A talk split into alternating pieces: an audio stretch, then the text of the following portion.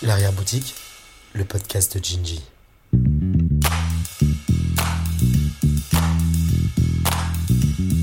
Thank you for being here today. Thank you for joining Julia and me A pleasure, my friend. on a beautiful morning in Paris during uh, the Fashion Week. It's a pleasure to have you. Uh, it's also a pleasure for us to talk in English, to talk in Italian. I, it's better I talk in Italian because my English is very, very bad. We, love it. That's how we are international and we love to speak every language. Uh, we have few questions for you, Alessandro, and we would love to, to know uh, in Italian uh, come ha fatto a diventare una figura importante della moda maschile in un ambiente qui difficile. It's a long time, no? Sono, uh, is, uh, Instagram is start long time ago. And when it started Instagram, is the street style is the, is totally completely different than now. And um, the my style is maybe different, maybe normal, but the same. And uh, the the photographer, the street style is uh, every year when coming the PT, when coming Milan or in Paris, is take the photo for me. But I'm normal person. Is my in, in, uh, in, nella mia testa sono una persona come tante altre che lavora in, innamorato del mio lavoro, quindi mi fa piacere di essere di ispirazione ad altri ragazzi.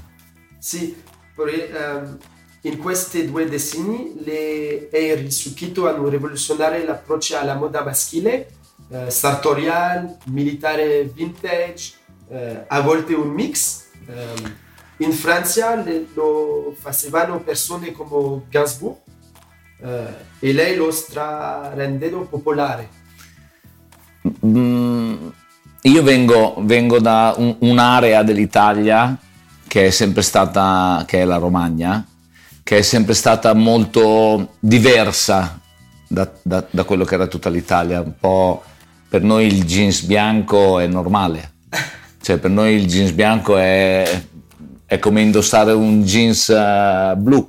The famous white, blue, the famous eh, white jeans. il, il- il militare, eh, di mixare sempre comunque il militare, è, è sempre stato un- un- una forma di, di- di stile, no? Cioè non è una- un seguire le mode, perché oggi la differenza la fai se fai il tuo stile, perché se tu segui, you follow the fashion, is, uh, sei sempre fuori moda, perché non, non puoi sempre rincorrere le mode, no? Allora credo che ognuno di noi debba avere il proprio stile.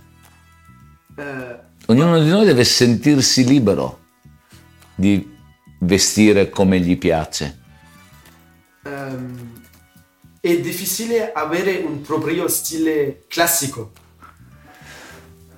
Io credo che ci sono delle persone che sono più portate per avere un'attitude nel- nel- nell'indossare i capi e ci sono delle persone che non hanno questa attitude. È chiaro che essere fonte di ispirazione per qualcheduno aiuta, no? Cioè magari non sai come vestirti domani mattina, dici ok guarda Alessandro come è vestito. E questa è una cosa che mi fa piacere. And, ehm, mi, mi piacerebbe parlare pantaloni bianchi. Eh, oggi, dopo la, su- la sua influenza, tutti eh, uomini comprano pantaloni bianchi, eh, sia in estate che in eh, inverno. Ma perché prima, cioè, nel, nella- nel pensiero dell'uomo, il pantalone bianco era, fra virgolette, da poter mettere d'estate, Ah, oppure il pantalone bianco si sporca. Invece il pantalone bianco va indossato esattamente come un altro pantalone. Cioè, lo indossi senza pensare che stai indossando un pantalone bianco, ma che stai indossando un pantalone. Poi il bianco è facile perché è un colore neutro e quindi tutto quello che tu abbini vicino al bianco sta bene. Cioè, se tu ti metti un pantalone bianco, gli puoi mettere una camicia di jeans, una camicia militare, una deck jacket, una field jacket, una giacca del sarto, puoi mettere... Cioè, sta bene con tutto. So, um, È intelligente. Intelligente, sì. E quali altri capi di abbigliamento dovremmo avere nel nostro guardaroba? Pantaloni bianchi e... Ma guarda, se arriva, quando si arriva alla mia età, io ho 57 anni, eh, ti, ti vestiresti sempre uguale. È chiaro che nel, nel, guardaroba di un uomo non deve mancare uno smoking, non deve mancare un abito blu, non deve mancare un bel cappotto in cashmere, non deve mancare una field jacket, non deve mancare un giubbotto di jeans, non deve mancare una camicia bianca, non deve mancare una t-shirt bianca. E un'altra cosa molto importante sono le scarpe perché tu non puoi avere un bel abito e hai una scarpa brutta nei piedi, oppure non puoi girare con un bel abito e avere le scarpe sporche. La scarpa è fondamentale. La scarpa è my favorite, I think, today. Huh? Uh, and what's your favorite brand? For the shoes? For the shoes? Yeah. Or in, ge- or in, uh, or in general. Yes, let's say for the shoes and then. Uh, my, uh, my, allora, the, the, my, the, my favorite brand for the shoes is the Halden Edward Green. I, I love a lot the, the, mm, il mocassino, quello che hai tu nei piedi. Questo è. Esatto. Trovo che, sia, trovo che sia veramente molto, molto bello e molto elegante. Perché comunque sono scarpe che non saranno mai fuori moda cioè sono scarpe che sono eleganti, cioè quando tu le indossi, le indossi oggi o le indossi fra dieci anni, è una scarpa elegante. Poi esistono le scarpe di moda che a me non mi appartengono. Cioè, mm, io mi metto una Vans, una Mr. Flix, mi metto cioè, le, delle icone di brand che non passeranno mai di moda, perché non sono di moda sono uno stile. Eh, that, that's how you create classic style. You take good, good quality. For me, it's very important the quality because it's the in the is a lot is the fast fashion. Is fast fashion is the is the no good because uh, you spend you spend money, you spend a lot of money, and we don't have nothing. Because after to me to mount to it's in the garbage. Yes. Is the is the you buy the the, the western shirt uh, super the the good denim is for the life is for your daughter your son is my this is my uh, vision my vision is the fortella inside the fortella is the uh, not for sale, but for uh, only your daughter or your son, for the, tra, da tramandare, eh, avere un, un, qualcosa che tu hai nell'armadio, lo metti per due o tre anni, poi lo metti via e dopo due anni dici oh bello e lo riprendi e lo rimetti. Questo col fast fashion o con le, i capi di moda non lo puoi fare perché tu fra tre anni se hai una maglia con scritto con un nome così grande, me, perché io devo pagare 600-700 euro per girare col nome di un marchio? Il marchio mi deve dare i soldi a me perché ti porta in giro il nome. Io non giro con dei nomi così. Io voglio, vedo da lontano uno che è vestito con stile e uno che è vestito alla moda. È completamente differente. Io preferisco quello vestito allo stile. E, e cosa ne pensi della moda di oggi del tagli molto ampi? Io non, non, non sono la persona adatta per chiedere questo, perché non sono una persona che ama la moda. Io sono qui a Parigi, è tre giorni che vedo, mi sembra di essere dentro il circo perché vedi della gente vestita che non hai capito se fanno i pagliacci, i trapezzisti o, o i giocolieri. Cioè, è un circuito che non mi appartiene. Io quando vengo a Parigi vengo a trovare i miei amici che sono Julian di Gingi, sono Arthur di Superstitch, perché mi appartengono, cioè respiro l'energia che mi appartiene. In Parigi. Of course, in Parigi quando vado in Giappone vado a trovare altre cose, però io ho bisogno di andare in dei posti dove raccolgo energia e se posso la, la ricambio. Um, we, we had the question, I mean, to link everything, but we can do it in Italian, of course. Uh, Fortela è un progetto personale e da cosa trae ispirazione per il suo successo di Fortela? Ma Fortela è, è esattamente quello che mi, che mi rispecchia. Io ho 6.500 capi di archivio e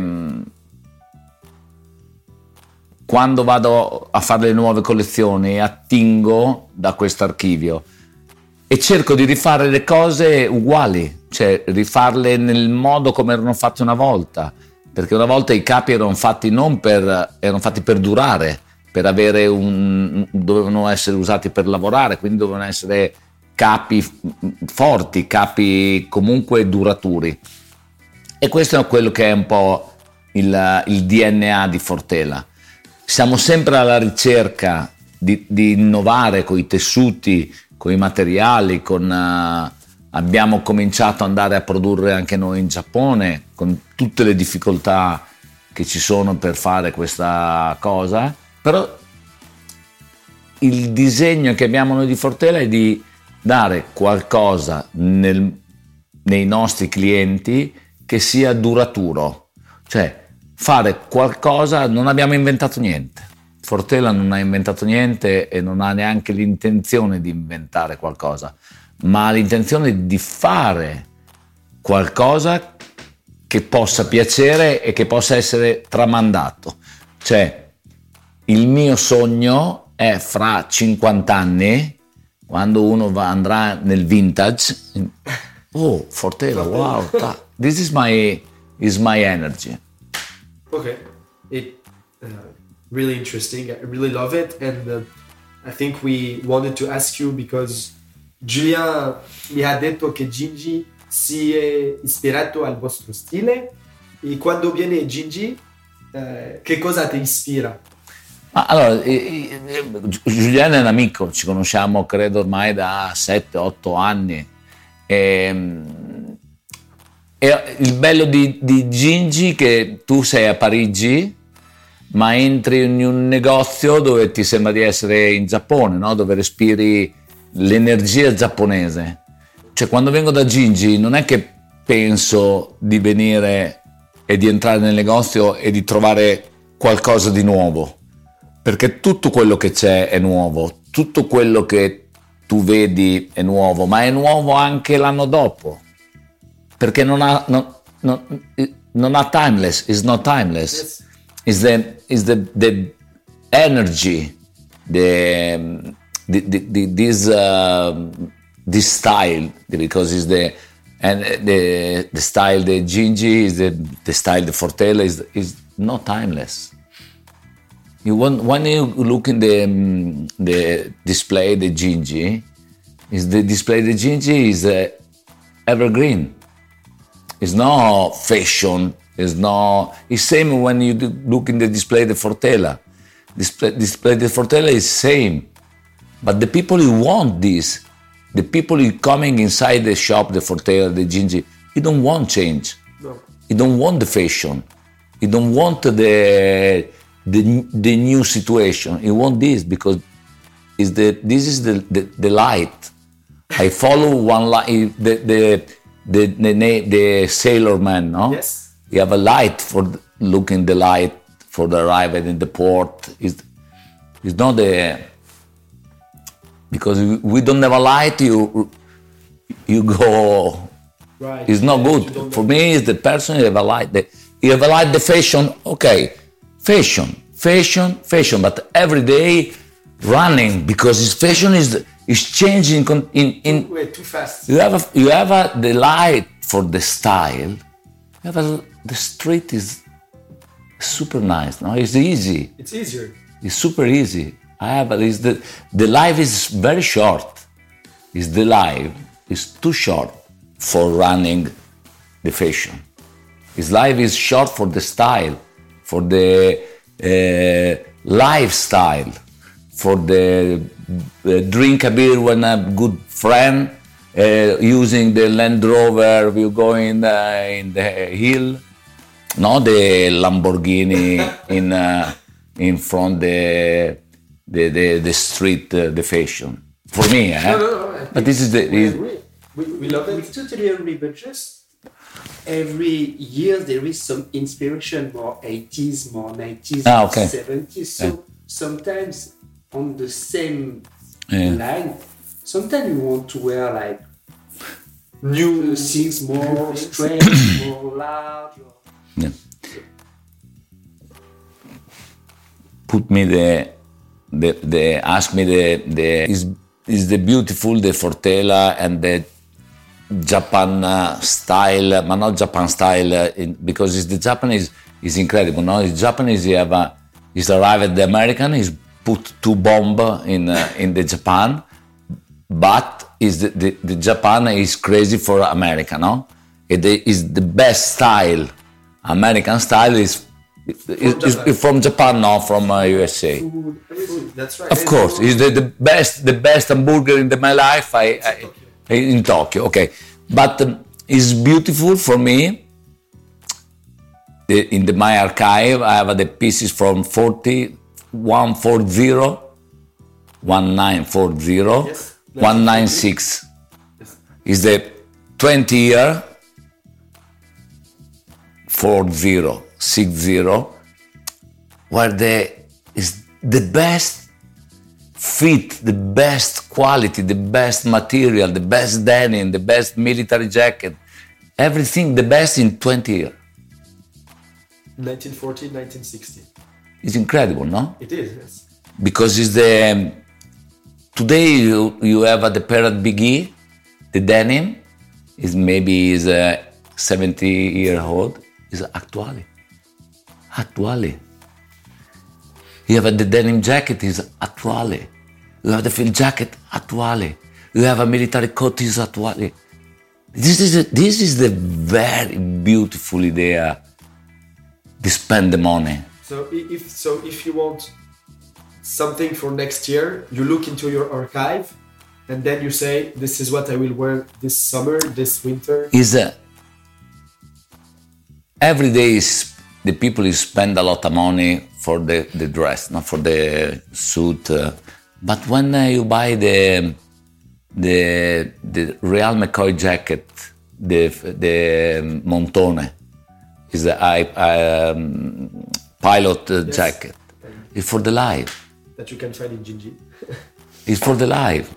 When you buy the the the denim, the leather denim jacket, the Fortela with the horse side, it's for the life. When you buy the jacket from the brand, uh, From the fast fashion. it's fashion. Maybe, maybe, maybe from 10, 20, m- maybe is is come back again. But is you have a is we don't have a, the, is the jacket the Real McCoy is not timeless.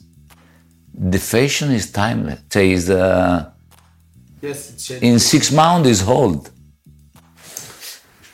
And uh, uh, we wanted also to ask you because we talk a lot about traveling, inspiration, uh, the mix that you do in your uh, in your style.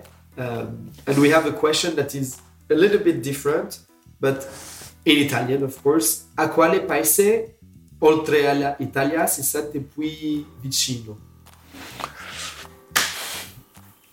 Allora, eh, devo dire che eh, mi piace molto viaggiare, molto. Credo che i due posti dove mi sento come un bambino al Luna Park, che sono i posti che mi danno l'energia, no? Che è sono sicuramente il, il Giappone e Los Angeles, cioè Tokyo e Los Angeles, quando io vado in quei due posti c'è un'energia che mi, mi, mi, mi, appaga, questo per quanto riguarda il lavoro. Per quanto riguarda le vacanze io sono molto legato alla Francia, visto che, sono, che ho una, un piccolo appartamento a Saint-Tropez e quindi devo dire che ho iniziato a girare la Francia due anni fa, oltre che a stare a Saint-Tropez, e trovo che sia molto bella.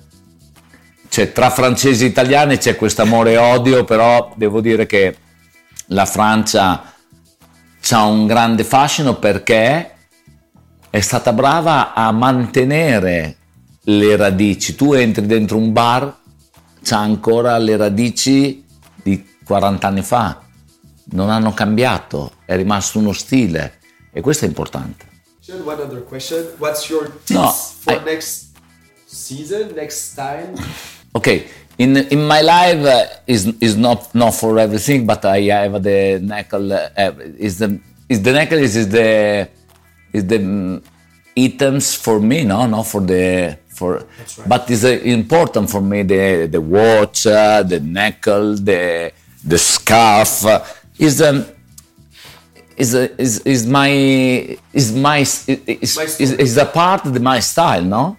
And uh, when I, I go, yesterday is coming from uh, Gingy, I have a very new necklace. I buy a, uh, another necklace because I have in the mirror in my house, the, in the, the mirror, I have a lot of necklace. But I have a same, but I have a lot for mm, looking. Uh, and uh, I'm I'm crazy for the fabric or really fabric. I'm crazy for the 100% cotton or 100% wool. I don't I don't crazy for the another uh, the fabric uh, and uh, I think so is the for the next winter is the um, very beautiful uh, turnecker turnecker the, the, the maglione a collo alto yeah. sì. con un bel cappotto credo che sia molto chic Vi saluto ragazzi, grazie di tutto, è stato un piacere. Grazie mille Alessandro.